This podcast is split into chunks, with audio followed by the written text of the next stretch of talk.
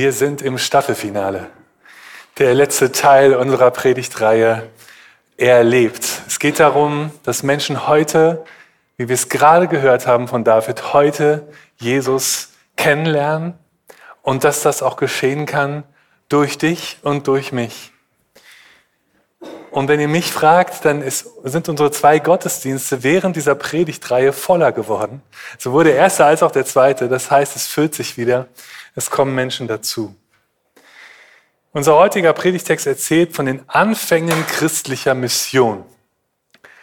Und zwar auf dem Boden Europas. Die Missionare Paulus und Silas gründeten in Philippi die erste christliche Gemeinde auf europäischem Boden. Philippi liegt etwa 15 Kilometer nordwestlich von der griechischen Stadt Kavala, also eindeutig in Europa. Und es gab Erfolge. Die Purpurhändlerin Lydia kam mit den Iren zum Glauben, heißt es. Und sie kam deshalb zum Glauben, weil Paulus und Silas zum Fluss gegangen waren, wo die Frauen damals Wäsche gewaschen haben und mit ihnen über Jesus gesprochen haben. Es gab Erfolge. Aber es gab auch Widerstände, es gab auch Krisen und davon wird unser heutiger Text erzählen. Dass Jesus darin wirkt, in den Krisen, das macht mir Hoffnung auch für uns Europa 2022. Ich lese zunächst die erste Szene, ich unterteile den Text in vier Szenen. Die erste Szene aus unserem Text ähm, ab Vers 23. Nachdem man Paulus und Silas viele Schläge verabreicht hatte, brachte man sie ins Gefängnis. Dem Gefängniswärter wurde eingeschärft, sie sicher zu verwahren. Er sperrte sie daraufhin in die hinterste Zelle und schloss ihre Füße in den Block. Um Mitternacht beteten Paulus und Silas und priesen Gott in Lobgesängen. Die anderen Gefangenen hörten zu. Diese beiden Strafgefangenen machen auf den Vollzugsbeamten keinen besonders guten Eindruck. Nur noch ein paar Fetzen Kleidung auf der Haut, Wunden am ganzen Körper von der Stockprügelstrafe. Das überleben nicht alle, weiß der Vollzugsbeamte. Und was hatten diese beiden überhaupt getan? Ähm, sie waren im weitesten Sinne politische Beamte, politische Gefangene. Ihr müsst mal wieder weiterklicken. Wir haben gute Verbindung zu Gott, aber nicht zu der Technik. Klickt bitte die nächste Folie.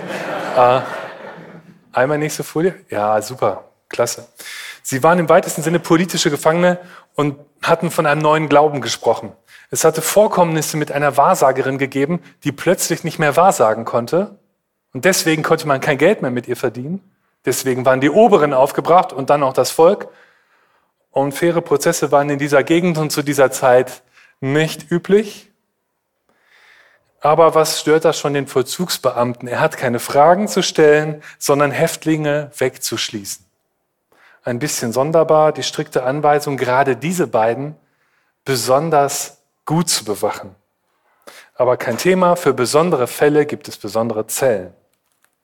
Die hinterste, im Innersten des Gefängnisses, der Safe des Knastes sozusagen.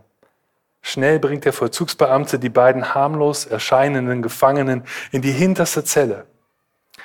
Und da er sie besonders gut bewachen soll, schließt er ihre Füße in einen Block, die Körper fixiert. Die Tür ins Schloss, hier kommt keiner raus. Jetzt nach Hause, Frau und Kinder warten schon. Soweit sein Tag. Jetzt schauen wir auf die beiden Missionare und vielleicht der nächste Klick für unsere Präsentation. Gerade wollten sie starten, gerade wollten sie starten in Philippi. Und jetzt ist es doch ganz klar schon so, dass die Evangelisation Europas in den Anfängen gescheitert ist. Die beiden zentralen Missionare sitzen im Gefängnis, dunkel um sie. Vermutlich ist es feucht. Ihre Füße in einem Block, als ob Mächte es wollten, dass sie keinen weiteren Schritt zu den Menschen gehen können, um das Evangelium zu sagen. Hat Gott seine Botschafter im Stich gelassen? Da wird es Mitternacht. Übliche Gebetszeit für Paulus und Silas. Ob sie in dieser Lage diskutierten, ob Beten noch Sinn macht? Vielleicht hat einer dem anderen Mut gemacht. Jedenfalls tun sie es. Die beiden fangen tatsächlich an zu beten und zu singen um Mitternacht im Gefängnis. Es scheint vielleicht abwegig, Gott in dieser Situation zu loben, aber sie tun es. Und die Melodie des Glaubens dringt durch die inneren und äußeren Mauern des Gefängnisses. Der indische Nobelpreisträger Tagore hat es einmal so gesagt, Glaube ist der Vogel, welcher singt, wenn die Nacht noch dunkel ist. Glaube ist der Vogel, welcher singt, wenn die Nacht noch dunkel ist. Es geht nicht darum, die Situation schön zu singen. Der Glaube will sich auch nicht selbst besingen oder trösten. Er will sich mit Jesus Christus trösten. Denn der auferstandene Herr ist da, auch im dunklen Lebensloch. Er lebt und du kannst ihn erleben. Es ist nicht so, dass Paulus und Silas hinter den Zellenmauern kauern, weil Jesus sich zurückgezogen hätte. Mit ihrem Gebet und dem Lied bezeugen sie, dass er da ist. Am 19. April 1944, also zur Zeit des Naziregimes, schrieb der Gefangene Dietrich Bonhoeffer aus seiner Zelle im Gefängnis der Prinz-Albrecht-Straße in Berlin einige Zeilen an seine Verlobte Maria von Wedemeyer, die er wegen seiner Gefangenschaft die ganze Zeit nicht sehen konnte. Meine liebste Maria, du darfst nicht denken, dass ich unglücklich bin. Was heißt denn glücklich und unglücklich sein? Es hängt ja so wenig von den Umständen ab, sondern eigentlich nur von dem, was im Menschen vorgeht. Es sind nun fast zwei Jahre, dass wir aufeinander warten, liebste Maria. Werde nicht mutlos. Hier noch ein paar Verse, die mir in den letzten Abenden eingefallen sind. Sie sind der Weihnachtsgruß für dich und die Eltern und Geschwister. Von guten Mächten wunderbar geborgen. Erwarten wir getrost, was kommen mag. Gott ist mit uns am Abend und am Morgen und ganz gewiss an jedem neuen Tag. In der sechsten Strophe dichtet Bonhoeffer aus seiner Zelle wenn sich die Stille nun tief um uns breitet, so lass uns hören jenen vollen Klang der Welt, die unsichtbar sich um uns weitet, all deiner Kinder hohen Lobgesang. Offensichtlich hat Bonhoeffer in seiner kleinen Zelle im Berliner Gefängnis den Eindruck, dass eine unsichtbare Welt ihn umgibt, die er so beschreibt, das ist der Lobgesang der Kinder Gottes. Und manche seiner Mitgefangenen haben ihn so beschrieben, dass er etwas ausstrahlte, was ihnen in dem Gefängnis der Nazis Mut gemacht hat. Ich glaube, es ist nicht der bloße Appell, der uns singen lässt. So flach gesprochen, also wenn es dir schlecht geht, musst du zu Gott singen, dann ist alles wieder gut. Ich glaube nicht, dass das viele bewegt zu singen. Aber was mich bewegt und vielleicht auch dich, ist das zu erleben, dass andere es tun dass sie in ihrer Not tatsächlich singen. Wie damals Paulus und Silas im hintersten Raum dieses Gefängnisses gesungen haben. Trotz der Mauern verbunden mit Gott. Hast du schon mal in der Not zu Gott gesungen? Als mein Vater früh verstorben ist, saß ich oft mit meiner Gitarre in meinem Jugendzimmer im Dunkeln und habe Lieder gesungen. Und die Seele im freien Fall. Aber ich, ich fühlte damals in dieser Trauer irgendwie, dass ich nicht alleine bin. Und ich kann dir das nicht beschreiben, wie Gott das gemacht hat. Aber irgendwie ich das Gefühl, dass er mich auffängt in meiner Traurigkeit und meiner Frage, wie es wohl weitergeht im Leben ohne Vater. Singen, wenn du alleine bist, wenn du traurig bist, wenn das Leben nicht gut zu dir ist, so wie Paulus und Silas im Gefängnis. Gleich nach der Predigt werden wir singen, Still you hear me when I'm, when I'm calling, Lord, you catch me when I'm falling. Das sind große Verheißungen. Und das bezeugen Menschen, dass sie das erleben. Manchmal wirft der Glaube eines Menschen eine Melodie in die dunkle Situation. Paulus und Silas sangen in den kalten, dunklen Zellen. Und es ist ausdrücklich gesagt, die Gefangenen hörten ihnen zu. Dass Insassen laut über Schmerzen klagen, über die Bedingungen oder versuchen, sich über Klopfzeichen mit der Nachbarzelle zu verbinden. Das wird es in Philippi im Knast auch schon gegeben haben. Aber dass zu Mitternacht Loblieder gesungen werden, die Gefangenen hörten zu. Sie hätten Gegenlärm machen können, Krach, um diese Lieder zu übertönen, die so wenig zur Situation zu passen scheinen. Sie hätten weghören können oder versuchen zu schlafen um Mitternacht. Aber die Gefangenen hörten zu. Mich bewegt diese Bemerkung, weil ich glaube, dass wir manchmal denken, dass uns die Menschen gar nicht zuhören, wenn wir sagen, dass wir zu einer Gemeinde gehen oder von unserem Glauben erzählen. Wir versuchen in ihren Gesichtszügen zu lesen und manchmal denken wir, ach, der hat das bestimmt gar nicht mitgenommen, vielleicht gar nicht wahrgenommen. Aber du siehst nicht tiefer. Paulus und Silas haben gesungen in ihrer Zelle. Sie wussten nicht, dass die anderen Gefangenen zuhören, aber in dem Moment haben die anderen schon zugehört. Vielleicht kannst du in dem Vertrauen mit anderen sprechen und Gott bitten, dass er die Herzen öffnet, wenn du vom Glauben erzählst. Die Gefangenen hörten zu.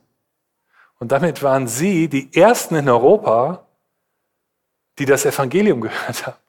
Inhaftierte, perspektivlose, aus guten Gründen von der Gesellschaft weggesperrte Menschen gehören mit zu den Ersten, die in Europa das Evangelium hören. Gott ist längst am Werk, aber vielleicht nicht an den Orten und bei den Menschen, wo wir ihn vermuten.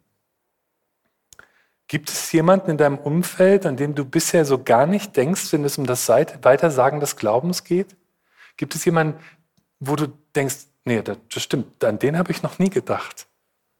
Die Gefangenen in diesem Gefängnis in Philippi, wer hätte an sie gedacht? Gott hat an sie gedacht.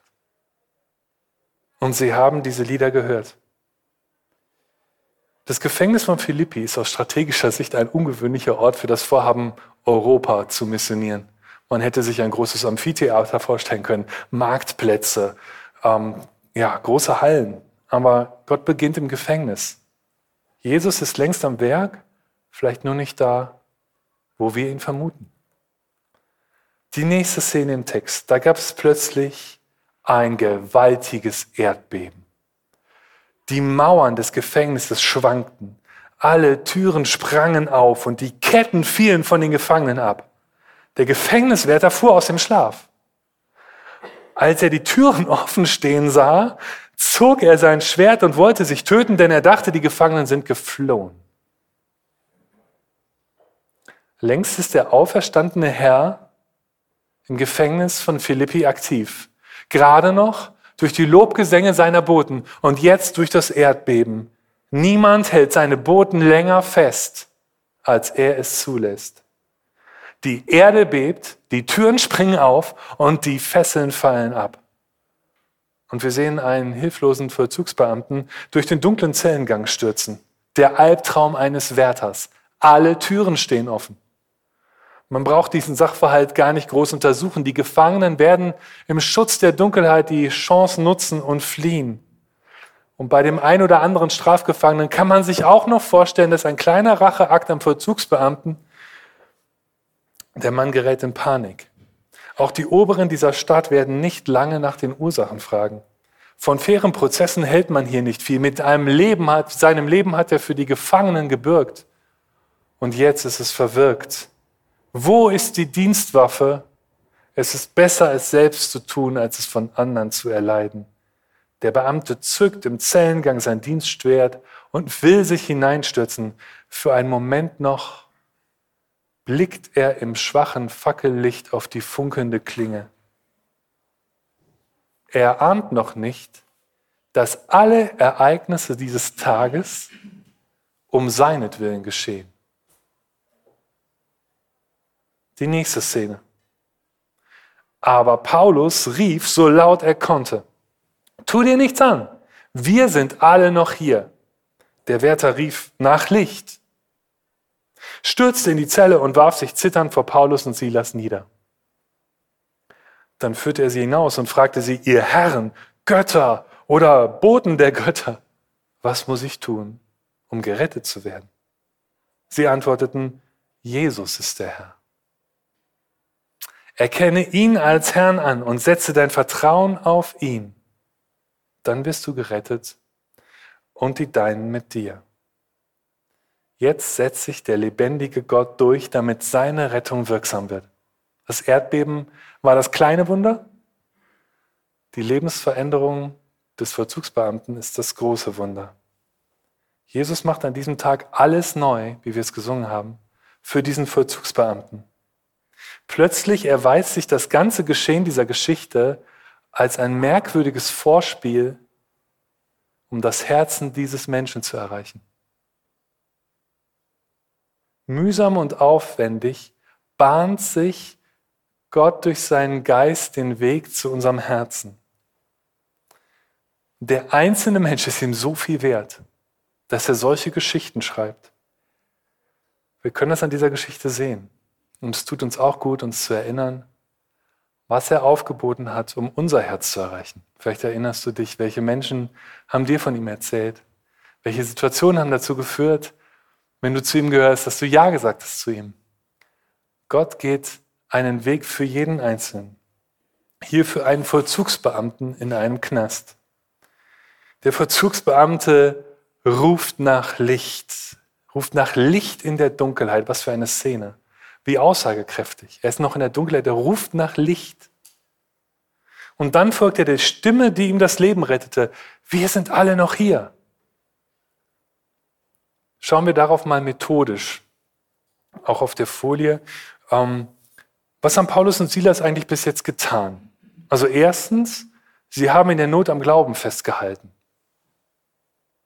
Zweitens, sie haben eine Situation nicht zu ihrem Vorteil genutzt. Sie hätten ja wegrennen können und man hätte es auch gut verstehen können, wenn sie geflohen wären. Und drittens, sie haben das Evangelium weitergesagt. Alles drei gehört zusammen. In der Not an Gott festhalten ist eine Haltung. Nicht eine Situation zum eigenen Vorteil ausnutzen, eine Handlung. Und dann gehört auch das Reden dazu, das Evangelium weitersagen. Wir sind alle noch hier. Der Vollzugsbeamte betritt mit seiner Fackel die hinterste Zelle und der fällt Paulus und Silas zu Füßen. Alle Verhältnisse sind jetzt umgekehrt. Sogleich führt er die beiden heraus aus der dreckig feuchten Zelle. Ihr Herren, ihr Götter, was muss ich tun, um gerettet zu werden? Ist auch mega spannend, dass sozusagen eine tiefe Wahrheit des christlichen Glaubens hier von einem Vollzugsbeamten ausgesprochen wird, der gerade erst damit in Kontakt kommt. Denn im Kontakt mit Jesus, in der Begegnung mit Jesus geht es tatsächlich aus, um Rettung aus Verlorenheit. Er spricht das in seiner Frage aus, was muss ich tun, um gerettet zu werden? Jesus hat die Macht zu heilen und zu retten. Darum geht es im Evangelium. Rettung aus Verlorenheit. Er weiß also etwas, er ahnt etwas, aber er braucht Hilfe zum Verstehen. Er hält Paulus und Silas im Moment noch selbst für Götter. Er hat vermutet, dass sie vielleicht das Erdbeben. Also deswegen spricht er sie so an, also ihr Götter oder Boten der Götter. Wieder müssen Paulus und Silas von sich selber wegweisen und der Versuchung widerstehen, die Situation für sich zu nutzen. Sie hätten sich jetzt hier auch als Götter aufspielen können, aber das wollen sie nicht. Mit ihrer Antwort weisen sie von sich selber weg und auf Jesus hin. Jesus ist der Herr. Erkenne ihn an und setze dein Vertrauen auf ihn. Darum geht es im Glauben. Dann wirst du gerettet und die Deinen mit dir. Eine schlichte Antwort auf die große Frage nach dem Heil in dieser Welt. Setze dein Vertrauen auf Jesus. In dieser entscheidenden Frage ist das Evangelium ganz schlicht und eindeutig. Die letzte Szene im Text. Szene 4. Und sie verkündeten ihm und allen in seinem Haus die Botschaft Gottes. Der Gefängniswärter nahm Paulus und Silas nach, noch in derselben Nachtstunde mit sich und wusch ihre Wunden. Dann ließ er sich mit seiner ganzen Hausgemeinschaft, seiner Familie und seinen Dienstleuten taufen. Anschließend führte er die beiden hinauf ins Haus und lud sie zu Tisch. Er und alle, die Seinen, waren überglücklich, dass sie zum Glauben an Gott gefunden hatten. Das Zeugnis von Paulus und Silas verändert den Vollzugsbeamten Persönlich kümmert er sich um ihre Wunden. Auch seine Hausgemeinschaft ist aus dem Schlaf erwacht, vielleicht durch das Beben vorhin. Und jetzt sitzen jung und alt mitten in der Nacht bei diesen beiden sonderlichen Gästen. Paulus und Silas nutzen die Aufmerksamkeit nicht für sich, sondern erzählen von ihrem Glauben. Und Jesus gewinnt die Herzen dieser Menschen, die ihm da in der Nacht zuhören. Sie ergreifen die ausgestreckte Hand Gottes, die in der Gestalt zweier Geschlagener vor ihnen steht. Zu diesem Gott wollen sie auch gehören. Die Justizbeamte und die Seien lassen sich taufen. In der gleichen Nacht, in der die Anfänge der christlichen Mission in Europa gescheitert schienen, kommen Menschen zum Glauben und lassen sich taufen. Zwei Jahrtausende später, heute im Jahr 2022, sprechen manche vom nachchristlichen Europa. Postchristlich oder nachchristlich. Und tatsächlich sind viele Menschen gegenwärtig nicht mehr vertraut mit dem christlichen Glauben. Oder sie glauben, dass der christliche Glaube überholt ist eine alte Geschichte, die eigentlich nicht mehr relevant ist für das gesellschaftliche Leben oder auch für das persönliche Leben. Nachchristliches Europa. Und ich glaube auch, wir christlichen Kirchen und auch die Freikirchen müssen uns fragen, ob wir mit unserem Zeugnis einen Teil der Verantwortung für diese Bilanz in unserer Gesellschaft ziehen und tragen, dass der äh, christliche Glaube nicht mehr so relevant ist. Haben wir davon erzählt, was er uns bedeutet? Haben wir unseren Arbeitskollegen gesagt, was wir mit Jesus erlebt haben? Es geht mir nicht darum, die gegenwärtige Situation zu beklagen, weil ich glaube auch, dass die Situation für uns nicht schwieriger ist als die für Paulus und Silas damals. Aber es ist gut, auf das Wunder zu sehen. Es braucht Menschen, die diesen Raum verlassen und daran glauben, dass es Hoffnung gibt für das nachchristliche Europa und das heißt auch für deine und meine Nachbarn, für Menschen, die Jesus noch nicht kennen und dafür ist gut, auf das zu sehen, was Jesus in Philippi getan hat. Er ist hier, er ist in Europa unterwegs und auch hier in Karlsruhe und er will Menschen finden durch dich und durch mich. Und vielleicht trauen wir uns das manchmal nicht zu, aber er traut es uns zu, weil er lebt und immer noch Zeugen sucht. Unser Text begann mit Stockprügelwunden und mit der innersten Zelle im Gefängnis und er schließt mit einer Taufe und einem nächtlichen Fest. Einem überglücklichen Vollzugsbeamten und seiner Familie. Als Paulus und Silas wenige Stunden zuvor ihre Lieder gesungen haben, konnten sie davon nichts wissen. Alles um sie herum war dunkel.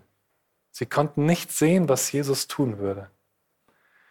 Und auch der Vollzugsbeamte ahnte nicht, dass Jesus ihn suchte und retten wollte.